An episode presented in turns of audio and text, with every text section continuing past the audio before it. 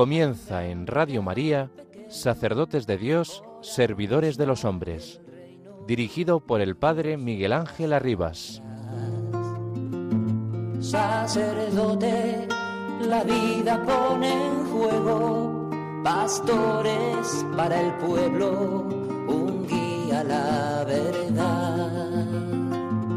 Sacerdote, tan rico en los esfuerzos, tan pobre los no quiero, pues quiere siempre ahora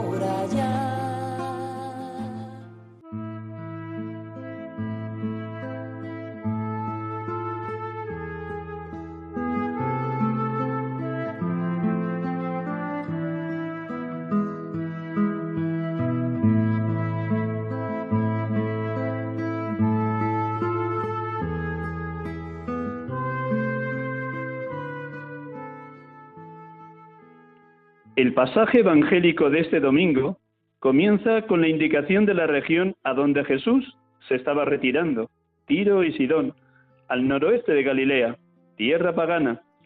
Allí encuentra una mujer cananea que se dirige a él pidiéndole que cure a su hija, atormentada por un demonio.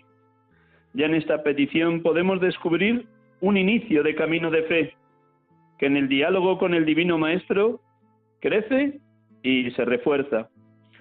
La mujer no tiene miedo en gritar a Jesús, ten compasión de mí, una expresión recurrente en los salmos. Lo llama Señor e Hijo de David, manifestando así una firme esperanza de ser escuchada. ¿Cuál es la actitud del Señor frente a este grito de dolor de una mujer pagana? Puede parecer desconcertante el silencio de Jesús, hasta el punto de que suscita la intervención de los discípulos. Pero no se trata de insensibilidad ante el dolor de aquella mujer. San Agustín comenta con razón, Cristo se mostraba indiferente hacia ella no por rechazarle la misericordia, sino para inflamar su deseo. El aparente desinterés de Jesús, que dice, Solo he venido a las ovejas descarriadas de Israel. No desanima a la mujer cananea, que insiste, Señor, ayúdame. Incluso cuando recibe una respuesta que parece cerrar toda esperanza, ¿no está bien tomar el pan de los hijos y echárselo a los perritos? No desiste. No quiere quitar nada a nadie. En su sencillez y humildad le basta poco le bastan las migajas, le basta solo una mirada, una buena palabra del Hijo de Dios. Y Jesús queda admirado por una respuesta de fe tan grande y le dice, que se cumpla lo que deseas. Del Papa Benedicto XVI en un ángelus del 14 de agosto del 2011.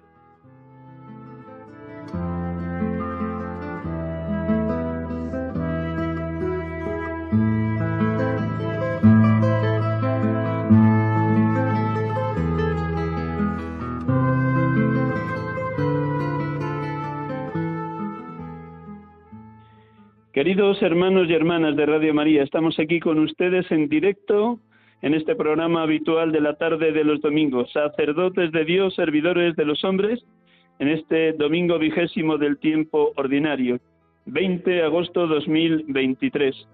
Gracias por su escucha, por su oración constante por los sacerdotes y seminaristas y por ese deseo de comunión que surge entre todos los oyentes de Radio María en el sentido más hondo y bello de pertenencia a la Madre Iglesia. Les hablo en directo desde la Casa de Ejercicios de las Esclavas de Cristo Rey en la ciudad de Madrid, en la avenida de Arturo Soria. Aquí estoy terminando de impartir una de las tandas de ejercicios de este verano. Vamos a tener la dicha de poder dialogar esta tarde con un sacerdote de la diócesis de Santander, José Vicente González Urruca. Luego, pasado el momento de oración con la palabra, dialogaremos con él.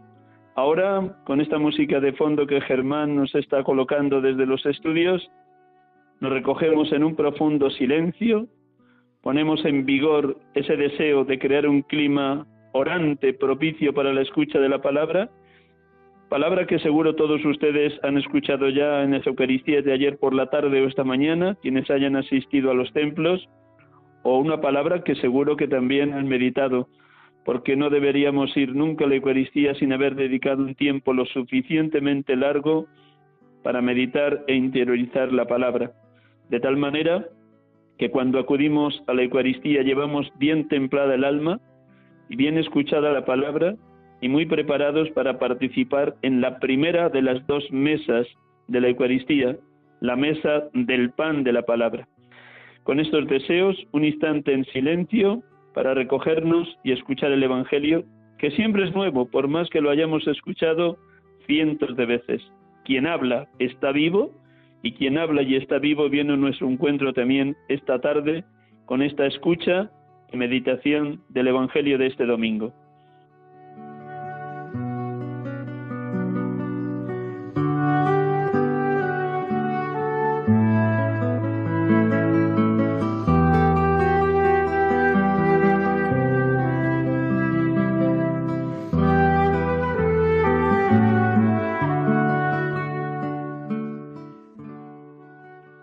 Evangelio según San Mateo.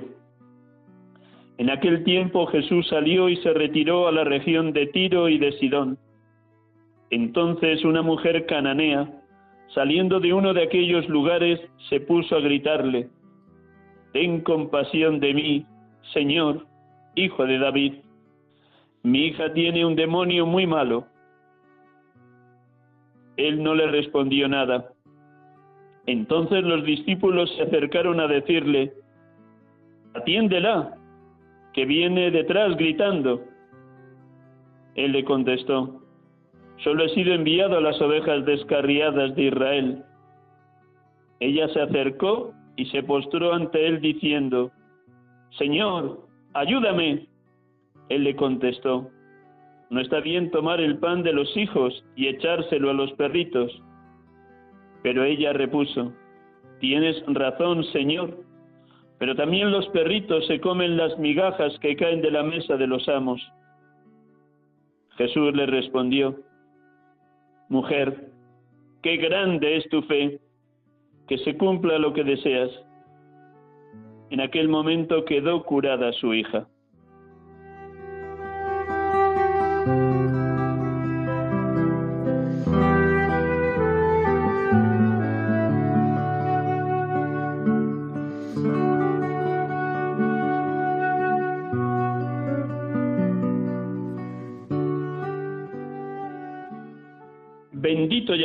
Seas, Padre Dios, porque nos hablas hoy a través de la mujer cananea, de tu Hijo Jesús y de los discípulos. ¿De qué manera tan misteriosa? O a través de tu Espíritu o a través de otros cananeos que conocieron a Jesús, suscitaste en aquella mujer el deseo de buscar la liberación de su hija y la confianza de salir al encuentro del Salvador y la certeza de llamarle Señor e Hijo de Dios. Qué amor tan grande, amor de madre, brotaba de esta mujer que iba corriendo detrás de Jesús con tal de que Él interviniera para liberar a su hija endemoniada, hasta el punto de que los discípulos le dicen al maestro, atiéndela, que viene detrás gritando.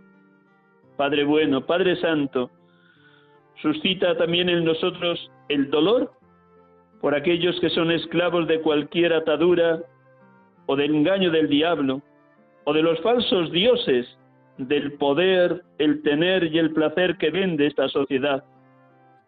Haz que vayamos cada día corriendo a pedirle a tu Hijo, a Jesús sacramentado, por aquellos que son esclavos del pecado o de cualquier adicción o de cualquier depresión.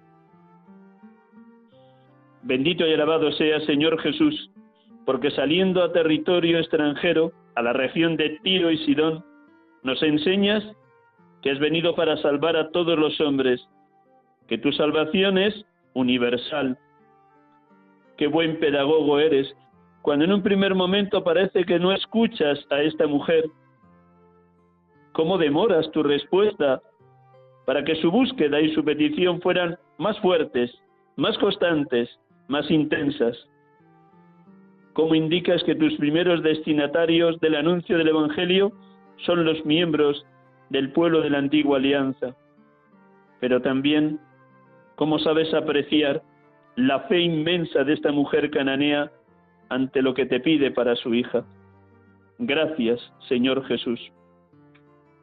Ven, ven Espíritu Santo, haznos muy humildes como esta mujer cananea para ir a la oración con plena perseverancia y sencillez, confiando siempre en ser escuchados por el Señor Jesús, para que también Él nos conceda la abundancia de una fe firme, decidida, y sepamos encontrar el camino de la verdad, la voluntad del Padre y la ayuda en servicio generoso a cuantos hermanos nos necesiten. Ven Espíritu Santo, Ayúdanos a salir de nosotros mismos, a tener clara nuestra identidad de hijos de Dios y discípulos del Maestro, alimentarnos constantemente de la novedad de la palabra como fuente de vida, para que la relación personal que tengamos con Cristo venga de ti y brote de ti, como nos enseña el apóstol San Pablo. El Espíritu Santo viene en ayuda de nuestra debilidad porque no sabemos pedir como conviene el Espíritu Santo intercede por nosotros con gemidos inefables. Ven Espíritu Santo y acrecienta en nosotros el conocimiento de la fe, la fortaleza de la esperanza, la caridad hecha servicio a los más pobres, humildes y despreciados de esta tierra, como Jesús atendió la súplica de aquella mujer cananea. Gracias, Espíritu Santo. Bendito y alabado seas Padre, bendito y alabado seas Hijo, bendito y alabado seas Espíritu Santo, oh Dios amor, oh Dios perfectísima comunión de los tres, Padre, Hijo y Espíritu Santo, adorada y santa Trinidad, Dios amor.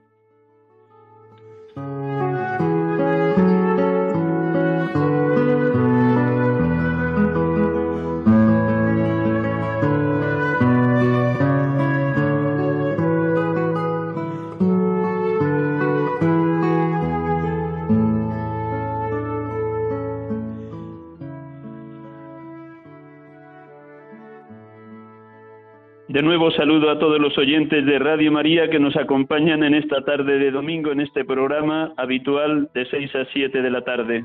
Sacerdotes de Dios, servidores de los hombres, en este domingo vigésimo del tiempo ordinario, 20 de agosto 2023.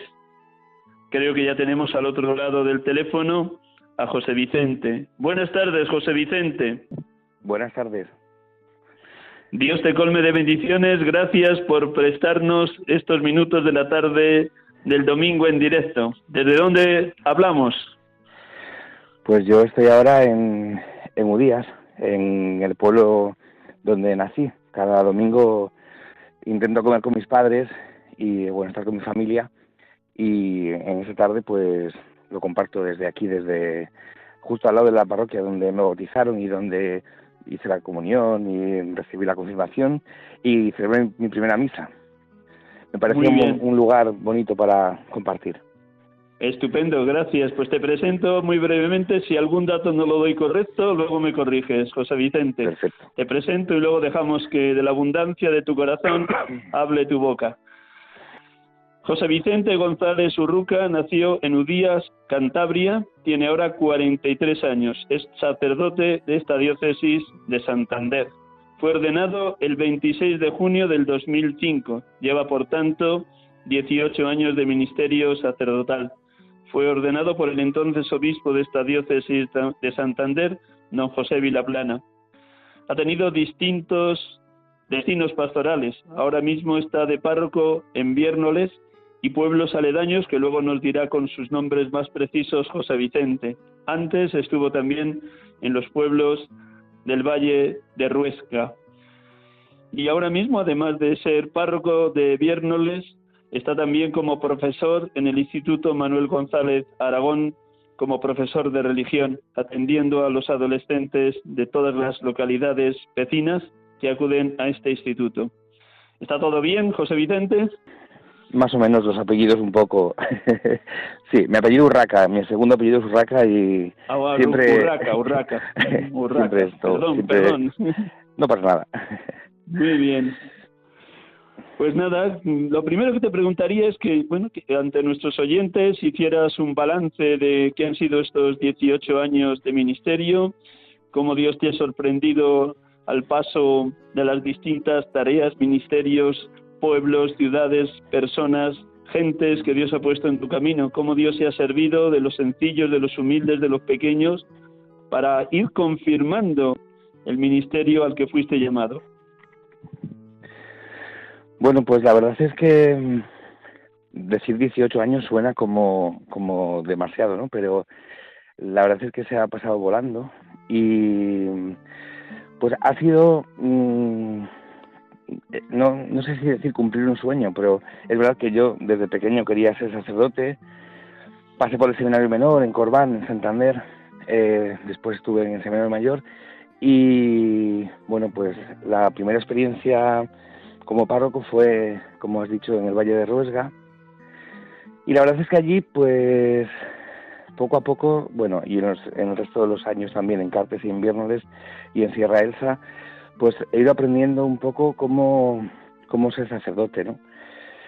Es verdad que en el seminario estudiamos y que es necesario tener formación, es muy importante, pero también es verdad que el contacto con las personas el acompañar a la gente en los sacramentos, el acompañar la vida de, las personas, pues la verdad es que te va enriqueciendo muchísimo, ¿no? Y, te va haciendo también descubrir que, en, todos los lugares y en muchos momentos Dios te va, te va hablando, ¿no? Cuando empecé como sacerdote, pues yo creo que tuve la, sensación que tenemos un poco todos, ¿no? Que es como aquí vengo yo que ya soy cura y parece que, sé todo y de repente pues te das cuenta de que te queda todo por aprender, ¿no? Porque, bueno, los estudios, los libros ayudan mucho, pero después la experiencia es el, compartir con la gente, ¿no? En este tiempo, la verdad es que mm, he sentido en muchos momentos, pues que que no era yo quien, quien eh, estaba como enseñando, sino que simplemente estaba acompañando y aprendiendo un montón. Recuerdo así alguna anécdota, pues eso, como decías, de gente sencilla, gente corriente, que te, pues te ayudan a, a vivir y te ayudan a, a crecer en, en, la fe, ¿no? Recuerdo un mes de mayo, eh, bueno, llegaba el mes de mayo y una feligresa eh, me dijo, jo, ¿podías preparar algo para el mes de mayo? Porque yo utilizo cada año el mismo libro que nos dejaron las monjas que hubo en este pueblo y ya yo creo que en el pueblo llevaban ya sin estar como 30 años. Y eso te, te sobrecoge, ¿no? O sea, como hay gente que pues que necesita del Señor, necesita celebrar pues la vida de fe, y, a veces pues eso como que uno se piensa que sabe todo y al final pues eh, estas cosas como que te desarman, ¿no? Y está muy bien porque está muy bien porque al final también nos hace como pisar tierra, ¿no? Y, y saber que estamos ahí con pues con la gente y, y que nuestro ministerio es, pues es eso, ¿no? En la oración que hacías antes eh, yo pensaba en la en la cananea, pues eso que a lo mejor es como que no le tocaba a ella recibir ese, ese milagro, podríamos decir, ¿no? Pero ella insiste, o sea, ella está convencida de que sí, ¿no? Y, hay tanta gente que, que pensamos que a lo mejor que pues están alejados o que mm, no les tocaría recibirlo al Señor y sin embargo pues lo reciben porque porque lo buscan y con deseo y, eso nos ayuda, yo creo que a todos los sacerdotes, ¿no? Pues como a ver que, el Señor sigue haciendo falta y, que es una bendición eh, trabajar eh, por el reino de Dios, ¿no? Sabiendo que no es un trabajo, sabiendo que es una vocación. Hace 30 o 40 años La mayor parte de los profesores de instituto eran sacerdotes. Hoy, ante la escasez de sacerdotes y ante la cantidad de tareas pastorales, sois bastante menos los que estáis eh, dando o impartiendo clases de religión en un instituto. ¿Cuántos años llevas? ¿Qué te ha aportado esta misión tan concreta? ¿Qué contacto tienes de tú a tú con cada alumno o con el claustro de profesores? ¿Cómo unes el instituto o las clases de religión del instituto con la tarea pastoral de la parroquia. Cuéntanos, José Vicente. Bueno, pues la verdad es que eh, pasa el tiempo volando y ya ha sido este que terminó mi sexto curso en el instituto, ahí de, viernes, en, el pueblo, en el mismo lugar donde, donde soy párroco, eh, pues hacía falta cubrir unas horas para porque el profesor de religión no, no llegaba a abarcar todas y bueno, me llamaron para, para hacer esta tarea de sustitución. La verdad es que, bueno, pues para mí ha supuesto como un contacto con otra realidad que a veces pues los sacerdotes podemos perder, ¿no? O sea, mm, estamos mucho tiempo con, con gente creyente, vamos a decir así, con problemas de creyentes, que si el grupo este, que si la misa de esta hora, que si esta catequesis, que si estos padres, que si estas fechas de comunión. Y para mí el, ir al instituto ha supuesto pues eh, darme, o sea, ser consciente, ¿no? Darme cuenta de, de otra realidad que está ahí, que hay mucha gente pues que vive al margen de Dios, ¿no? Y, y son parte de nuestro mundo y son parte de, también de nuestra, de nuestra tarea y de nuestra misión.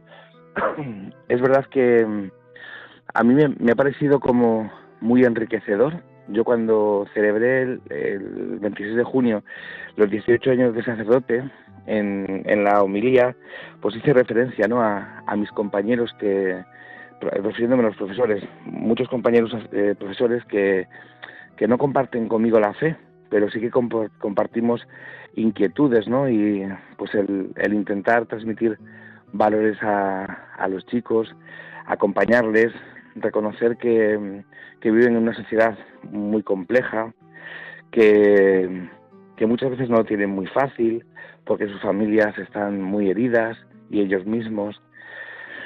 No sé, eh, es como eh, desde otro punto de vista, desde otra perspectiva, pero darnos cuenta de que hay muchas cosas que nos unen.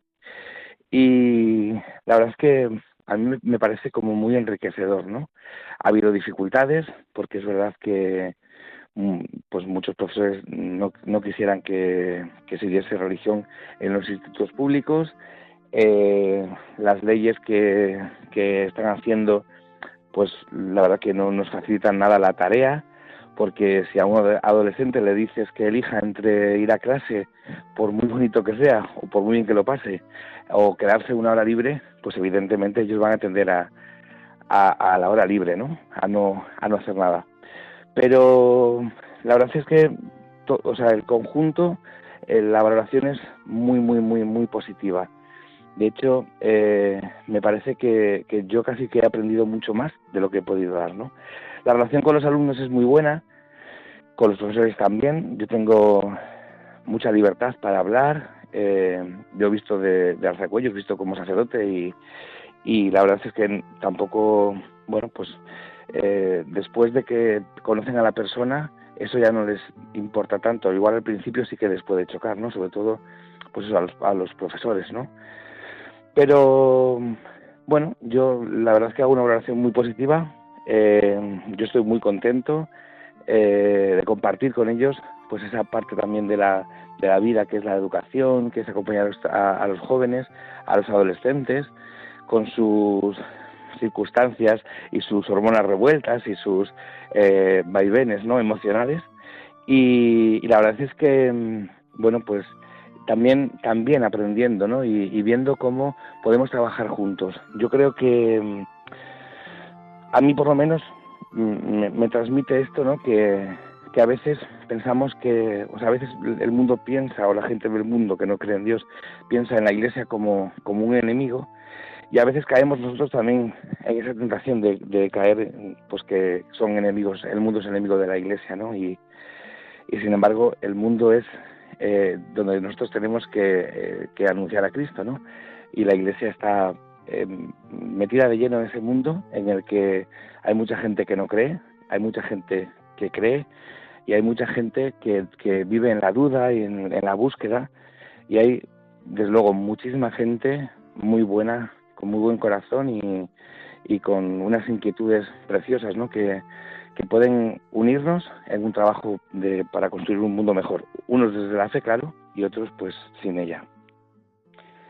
Soy consciente que no es fácil la tarea de impartir clases de religión en un instituto porque acompaño a varios seminaristas, sacerdotes y profesores laicos que están en esta misión, pero seguro que tu testimonio de vida es lo suficientemente elocuente como para que lo que enseñas sea creíble.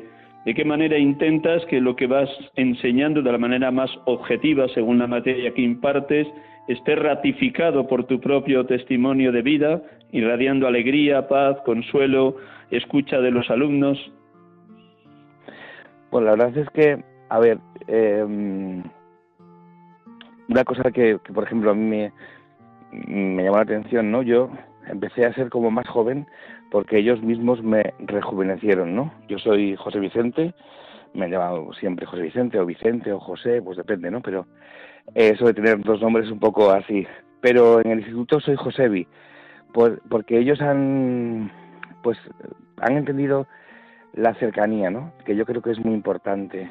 Y mm, la verdad es que mm, yo siempre se lo digo, yo, no soy colega vuestro, eso lo tengo muy claro, yo no soy tampoco amigo vuestro en ese sentido, pero es verdad que sí que sí que sienten la cercanía y yo también la siento de ellos, ¿no? Y la complicidad y bueno, pues es verdad que yo creo que, que también en ese sentido mm, me ven normal, ¿no? Eh, yo recuerdo que un sacerdote que ya murió, José María, que era un santazo, que murió joven con, con cáncer. Eh, cuando yo era seminarista, yo compartí con él un año, mi último año antes de ser diácono, y él siempre me decía, José Vicente, la gente quiere que los curas sean normales. Y yo creo que, que sí que es verdad que vivir con, con, esa cercanía sin miedo, yo creo que es, que es importante, ¿no? Eh, en abril me operaron de, de un oído, eh, gracias a Dios todo fue muy bien, y me llamó la atención, eh, me encontré, yo iba así alguna vez a la parroquia y justo el mes de mayo que había comuniones y bueno pues fui a, dar una vuelta con, con, una de mis sobrinas que me, que me llevaba para que no fuese solo porque estaba operado hacía poquito tiempo y ahí mismo donde la iglesia, donde la parroquia de Cartes, eh, me encontré con, con tres chicos del instituto y vinieron a preguntarme qué tal estaba y pues uno de ellos me dijo, se te echa de menos. Y la verdad es que pues de momento pues bueno, pues agradecí y ya está, pero cuando me di cuando me di vuelta y me fui hacia la parroquia, pues me caían las lágrimas y me emocioné porque ninguno de los tres iba a clase de religión. Entonces yo pensé, eh, qué bien, o sea, quiero creer que lo estoy haciendo bien, ¿no? O sea, yo, yo tengo que pedirles a veces perdón a los chavales porque pues también eh, me equivoco, por supuesto, pero yo creo que, en general lo estoy haciendo bien porque si ellos, aunque no, yo no les dé clases directamente, eh, ellos eh, me echan de menos, eso quiere decir que pues que mi presencia allí pues se nota, ¿no? Y se nota y yo creo que para bien. cuando, cuando me llamaron para dar clase, una de las cuestiones que yo tenía era el, día antes, yo decía, Dios mío, que el Señor tiene que, ayudar porque no, no tengo, yo nunca he dado clase y no sé si, si tengo formación suficiente o, tengo que preparar muchas cosas. Y otra cosa que me planteaba era, ¿cómo voy a ir? ¿Iré vestido de cura o iré de calle, no? Y en ese momento pensé, bueno, pues si tú eres quien eres, o sea, tienes que ir vestido de cura porque tú eres, eres un cura, un sacerdote. Entonces, eh, tú eres así y eres ese y vas a ir eh, con lo que eres, ¿no? Y yo creo que esa es una buena clave, ¿no? Eh, con, con los alumnos yo nunca intento hacer proselitismo, yo siempre les digo que, eh, que clase de religión es clase de religión y porque ellos a veces empiezan a hacer chantaje. Si yo voy a misa el domingo me subes un punto y yo le digo, si vas a misa el domingo te dirá muy bien, pero para religión, para clase de religión no te va a contar en nada. Lo contará para tu alma. No, pues eso. Eh, también eh, ser muy claro, o sea, yo allí doy clase de religión, evidentemente, yo soy creyente, soy cristiano, soy católico, soy sacerdote, ellos lo saben, lo ven, pero yo intento no hacer proselitismo porque percibo ahora mismo mucho proselitismo eh, de tipo ideológico y, no me gusta. Entonces tampoco utilizo la clase de religión para, para hacer proselitismo porque me parece que, que eh, ejerce el, efecto contrario, ¿no? Evidentemente nosotros eh, estudiamos la Biblia, pues como se puede en el tiempo que tenemos, por supuesto, dedicamos muchísimo tiempo a Jesucristo, a, a, los evangelios, a los milagros, a las parábolas, a las enseñanzas. damos un repaso de la historia de la Iglesia y a la historia de otras religiones porque me parece que también es muy bueno conocer ¿no? la, vida de, otros creyentes. Y bueno, pues eh, la verdad es que yo pienso que, que es como lo que se pueda transmitir, ¿no? De enseñanza, de formación.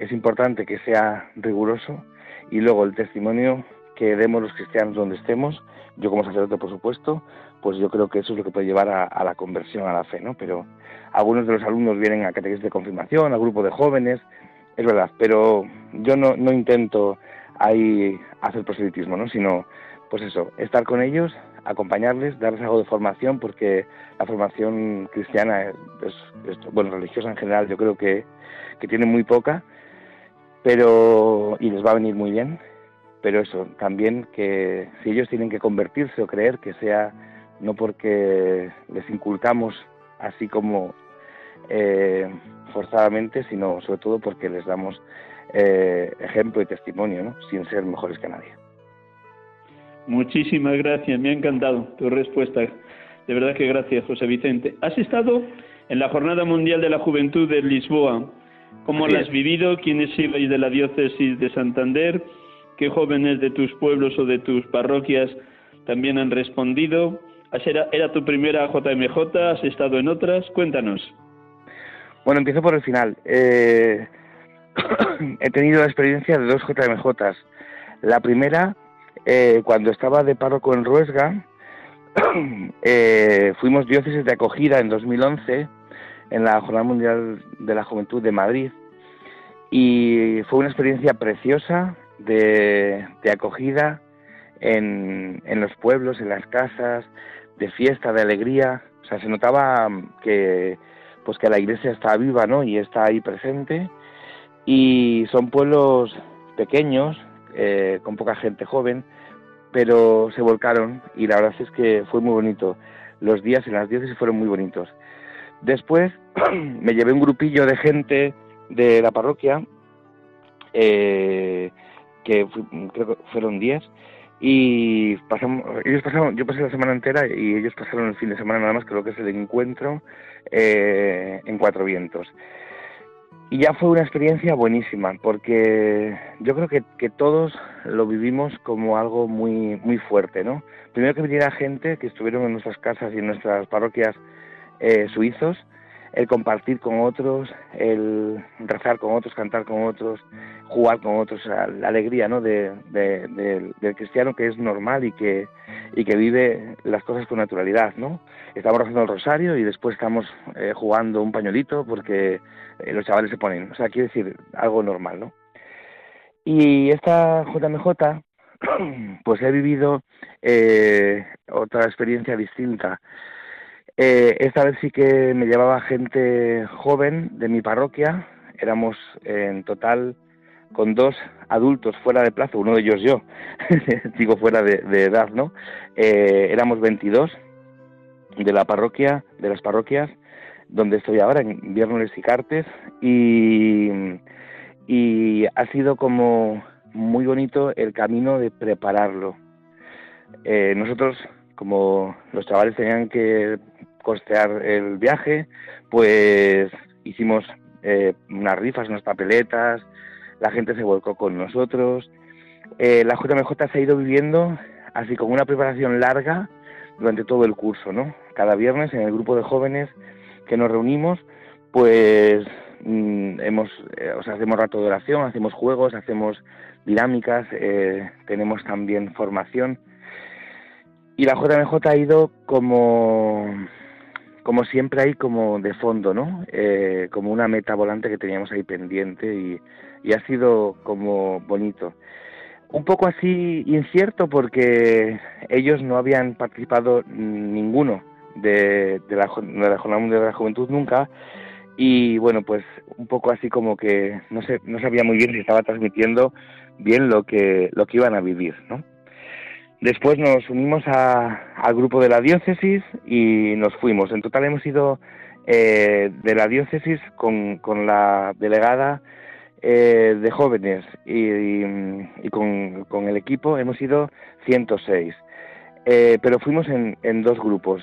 Eh, los 78 primeros fuimos a los días en las diócesis que nos tocó compartir esa experiencia en Oliveira do Bairro, en Aveiro. Y bueno, ha sido, ha sido precioso, ¿no? Porque ha sido una iglesia que acoge.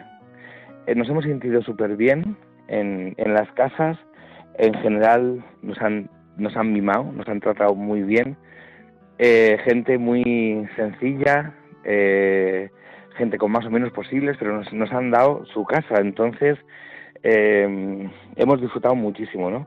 También la, la, suerte de, de español-portugués que se entiende bastante bien, ¿no? pero nos hemos podido comunicar con ellos y hemos podido también pues eh, compartir bastante no y esos días eh, fueron agotadores pero nos prepararon un montón de actividades eh, pensando en los jóvenes y bueno pues la verdad es que disfrutamos muchísimo todos ellos muchísimo y yo también en primera persona y viéndoles disfrutar a ellos. Y después vino la experiencia de lo que es ya la estancia en Estoril, que comenzaba con, con la misa de españoles eh, allí mismo en Estoril por la tarde, que era una inmensidad de gente que todos llevábamos una camiseta azul que habían hecho, eh, ponía hola, somos los vecinos de al lado, eh, los españoles, ¿no? Y bueno, pues esa fue la primera experiencia de aglomeración de gente y a partir de ahí fue una semana pues muy intensa de muchísimas emociones. Em, eh, estuvimos participando en las catequesis de los obispos, eh, que me parece que es muy importante. Yo creo que hay gente que va a la JMJ y va solo al encuentro con el Papa, pero la comunión con la Iglesia es muy importante y escuchar las catequesis de los obispos, eh, conocer a, gente de otras diócesis, de otros movimientos, de otros grupos, creo que enriquece muchísimo y hay gente que se lo pierde. Eh, después también tuvimos la suerte de, ver pasar al Santo Padre porque justo nos quedábamos em, en una escuela universitaria de, turismo y hostelería y justo pasaba debajo de nuestro de nuestra casa, de nuestra residencia allí, eh, pasaba el Santo Padre y bueno, pues estuvimos esperando un ratillo, bueno, un rato largo para poder verle y bueno, pues así, un poco cerca, ¿no? Y ha sido una semana así como muy intensa, con, con eh, es como, yo, yo cerraba los ojos veía como un hormiguero, ¿no? Gente por todas partes, que es una experiencia de iglesia universal y de mucha alegría. Me da mucha pena que los medios solamente han hecho referencia a cuatro cosas eh, y algunas incluso de mal gusto, ¿no? Porque también, pues oye, somos muchos y hay gente que, que se equivoca, ¿no? Pero, pero es verdad que los eslóganes que se, que se cantaban allí eh, en el tren, en el metro, por las calles eran eh, canciones de alabanza, canciones de mm, pues de, de fe, eh, muy, mucha alegría, compartir unos con otros. Me llamó muchísimo la atención los jóvenes intercambiándose estampas y pulseras, ¿no? Las estampas que parece cosa de, casi podríamos decir de abuelas, y me parece que, es genial, ¿no? Porque, bueno, pues cada uno llevaba de su, de su lugar, ¿no? Y compartía con otros y las pulseras también. Y, y, sobre todo compartía pues esa alegría, compartían esa iglesia universal, ¿no? que me parece que es muy enriquecedor. Las celebraciones han sido multitudinarias y hemos tenido algunos momentos un poco de, de agobio, sobre todo los más jóvenes del grupo, se han, se han visto un poco eh, saturados o sobrecogidos por tanta gente, pero mm, al mismo tiempo yo creo que eso también mm, ha enriquecido, ¿no? O sea, en concreto a, mi grupo de la parroquia, porque se han cuidado, he visto cómo se cuidan entre ellos, ¿no? Y cómo intentamos cuidarnos como una familia que somos. Y, luego también porque eh, yo creo que para ellos ha sido muy importante ver otra gente, ¿no? Que mm, ver otra gente que piensa y que vive como tú. una, una, me contaba la madre de una chica de la parroquia que le preguntó una, una amiga al volver, ¿no? Y dice, ¿cómo hacíais con las maletas? Porque tenéis que darlas todo el tiempo con vosotros para que no os robasen. Y dice, no, nosotros llegamos allí, las dejamos en nuestro sitio y nos íbamos por ahí. Éramos todos cristianos, no, no nos robamos entre nosotros. o sea, me pareció también eso, como eh, pues hay cosas que, que las sabes, que las aprendes, pero que hasta que no las vives y las experimentas, pues pues no, no eres como no eres como muy consciente, ¿no? Y luego pues mm, el encuentro, la vigilia mm, fue preciosa, fue una experiencia muy bonita eh, y la misa también muy bien, pero es un, un momento agotador y yo creo que los frutos se recogen como a la vuelta, ¿no? Cuando ya descansas un poco y vas viendo, pues esto, que todo esto que has vivido y todo esto que te ha pasado, que, es que es tan grande que, pues que, te sobrecoge. Para mí, eh, Aveiro ha sido, eh, o sea, Oliveira, Oliveira do Bairro ha sido eh, iglesia eh, que acoge, la iglesia de parroquia, de comunidad, que, que acoge a otros de la misma fe y Lisboa ha sido iglesia universal, ¿no? Y multitud de gente de distintos lugares, todos hermanos, eh, cantando en distintas lenguas, pero, pero una misma melodía, ¿no? Que es para, para el Señor. Y luego, pues, yo pensaba, eh, es, es un, un milagro, ¿no? O sea, que el Papa, que es un señor mayor, que va en su silla de ruedas, ¿no? Y, y ver a todos estos jóvenes jalear que viva el Papa, eh, pues, o esta es la juventud del Papa, eh, me parece que, es algo muy bonito, ¿no? Porque verdaderamente quien nos convoca es Cristo y eso lo sabemos, pero, pero que la Jornada Mundial de la Juventud eh, me parece que es como un acontecimiento muy fuerte, muy grande de iglesia, que es una riqueza, que es una riqueza y que igual hay cosas que habría que cambiar, pero pero que me parece una, una riqueza porque eh, ver a la iglesia de tantos lugares, eh, fuera de, tu comodidad, fuera de tu vida diaria, encontrarte con hermanos, me parece que, que, ayuda mucho a, a, crecer, ¿no? Y luego estos momentos fuertes hay que acompañarlos con, con el cuidar la vida de fe día a día, ¿no? Que eso es lo que nos toca pues en las parroquias, en los movimientos y en los lugares donde, donde nosotros y los jóvenes pues vivimos la fe.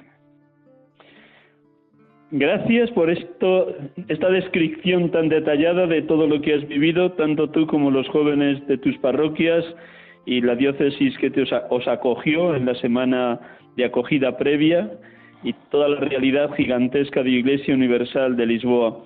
De todas las palabras que escuchaste al Papa Francisco, seguro que hubo alguna que te llegó muy especialmente de cara a tu hoy y a tu mañana de ministerio sacerdotal. ¿Con qué palabra te quedarías o ha resonado o sigue resonando después del día 6 de agosto que terminaba con la misa de envío? Pues, mm, a ver, yo tengo mm, muchísimo cariño y, y devoción ¿no? a Juan Pablo II, pero a mí cada vez que el Papa Francisco decía no tengáis miedo, era como mm, pues como un revulsivo, ¿no? Porque yo creo que corremos el riesgo de, de tener miedo porque pensamos que hay menos gente en la iglesia, corremos el riesgo de tener miedo porque hay una corriente eh, arrolladora que, que quiere como eliminar nuestra fe y nuestra la cultura que viene que, del cristianismo que, que han marcado la vida de Europa y el conocimiento en Europa y todo. Y yo creo que, que, tenemos que ser valientes, no acobardarnos y, y ser testigos, ¿no? Que, bueno, en el día a día mm, uno a veces no es consciente, ¿no? De que una palabra sencilla que uno haga o un gesto sin, sin decir nada puede ser muy importante para otro. Entonces, no tener miedo a, demostrar que somos cristianos, sobre todo con la vida, yo creo que es lo, más importante, ¿no? Que, que, nuestra vida sea, que intente ser coherente, porque perfecto es solo Dios, ¿no? Pero intentar ser coherentes y para eso hay que ser valientes. Esta semana hablaba con una amiga y, y yo hacíamos, estábamos hablando de, de familiares, de ella pues que, que no conocen la fe, que parece mentira, ¿no? Pues eso, se bautizaron, eh, recibieron la primera comunión, incluso algunos se confirmó, pero luego pues no ha tenido vida de fe, ¿no? Y, me decía, es que, es como que no tienen, no hay formación, no, no hay conocimiento, ¿no?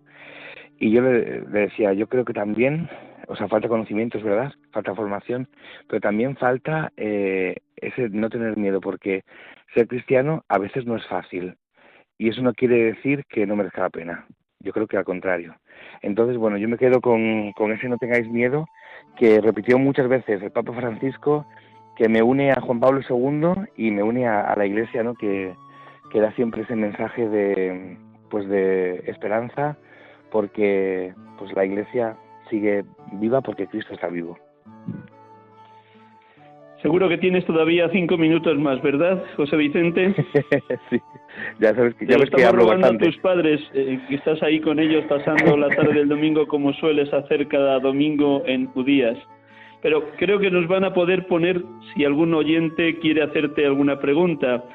Voy a ver si soy capaz de transmitir también por teléfono el teléfono de Radio María para que algún oyente, si quiere, pueda hacernos al menos un par de preguntas. Un instante, José Vicente.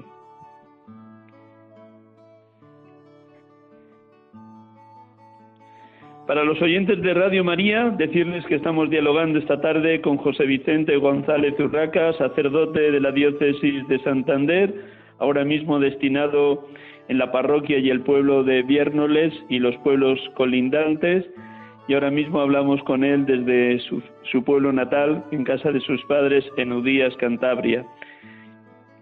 Casi todos los oyentes tienen el teléfono de Radio María, pero lo voy a repetir por si alguno quisiera llamar y preguntar algo a José Vicente.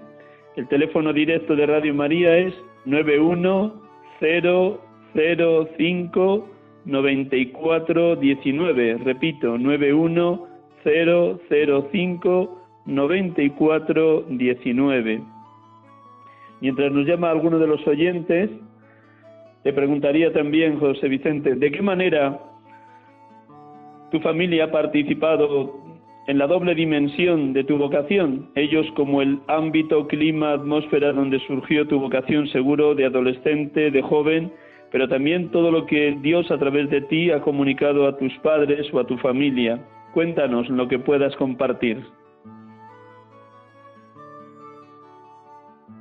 Em, mi familia es una familia sencilla de, un pueblo de Cantabria y bueno, pues hemos vivido la fe, hemos sido educados en la fe, los cuatro hermanos que somos.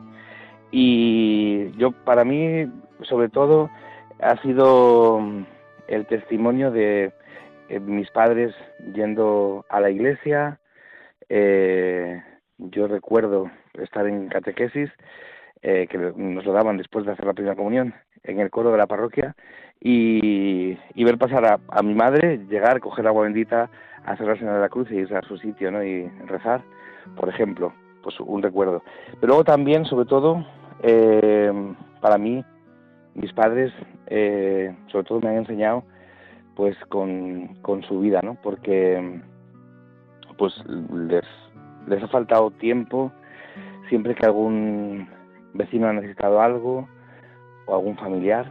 Eh, mi madre ha acompañado a muchísima gente en tardes y noches de hospital.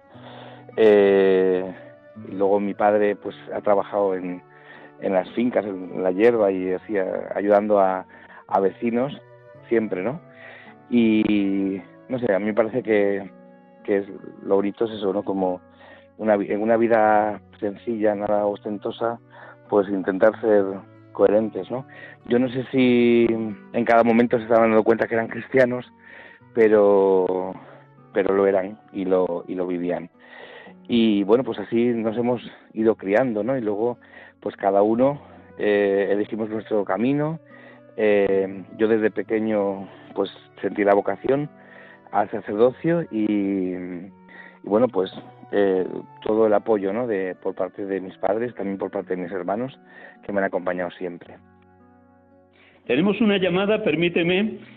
Carmen de Palencia. Buenas tardes, Carmen. Buenas tardes.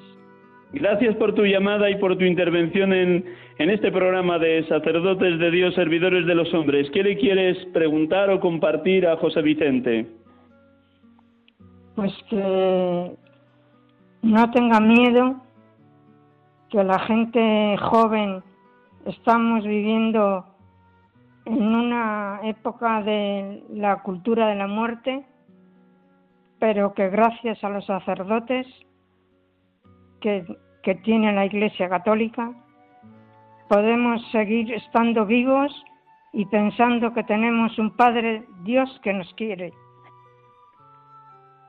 Muchísimas gracias, Carmen. Luego te contesta José Vicente. Vamos a dar paso a una segunda llamada para que luego respondas a las dos llamadas eh, tú mismo.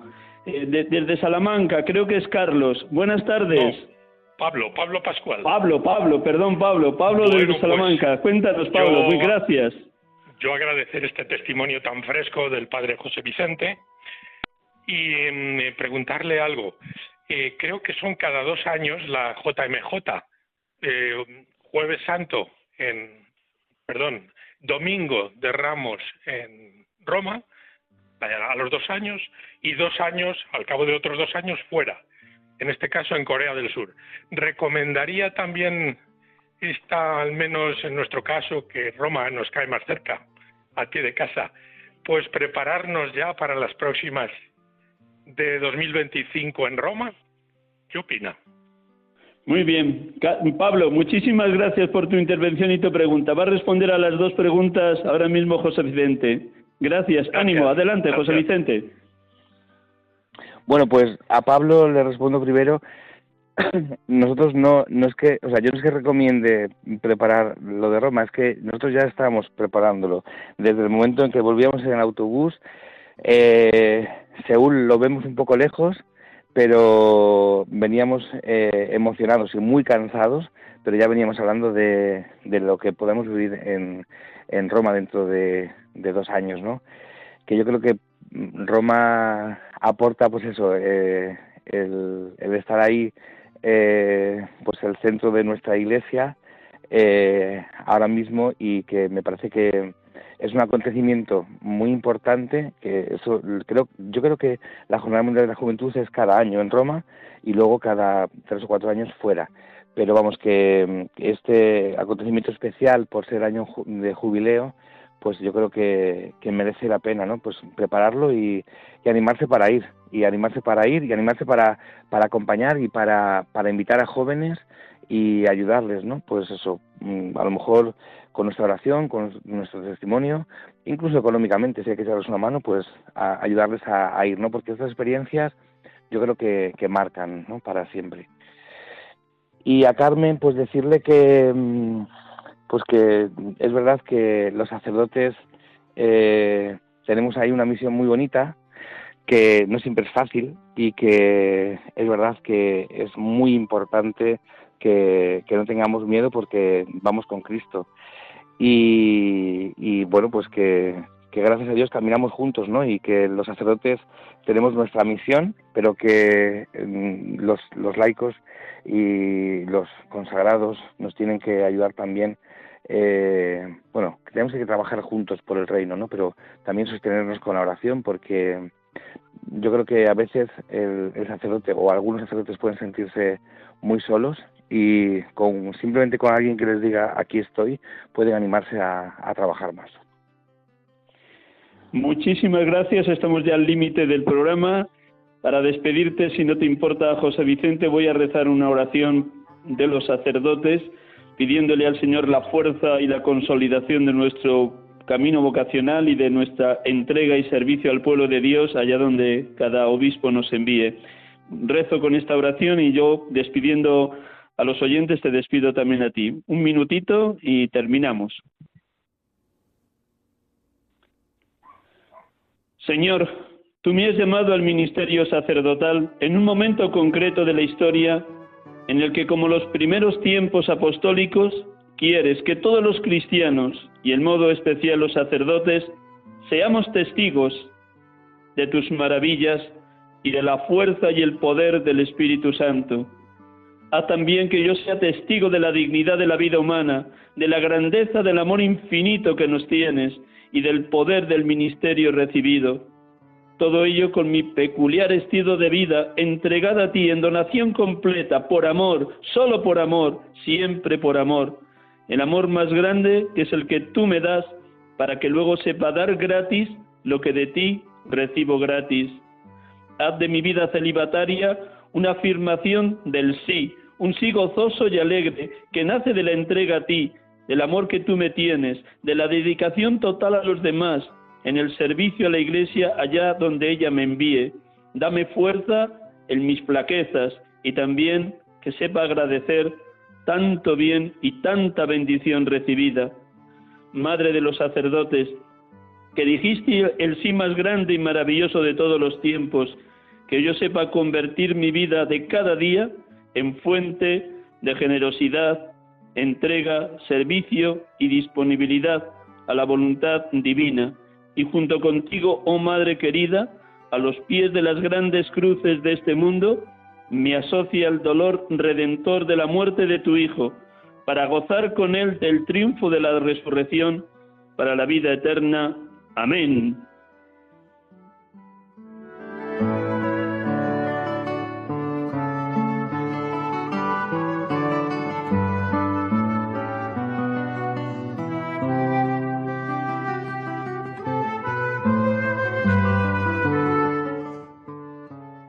José Vicente, muchísimas, muchísimas gracias por tu testimonio y por todo lo que nos has compartido y comunicado a todos los oyentes de Radio María. Gracias, José Vicente.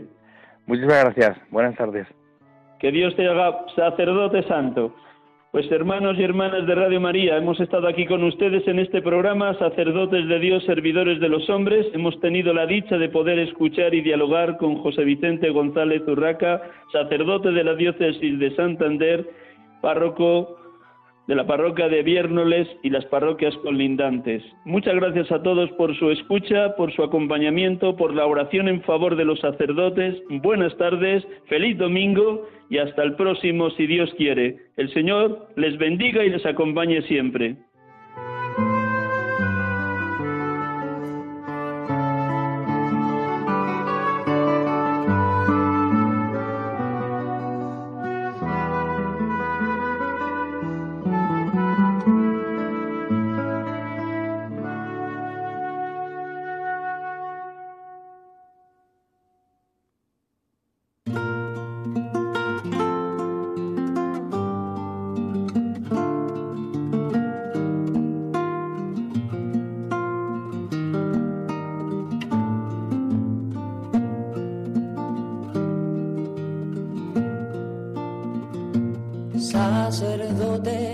Acaban de escuchar el programa Sacerdotes de Dios, Servidores de los Hombres, dirigido por el Padre Miguel Ángel Arribas.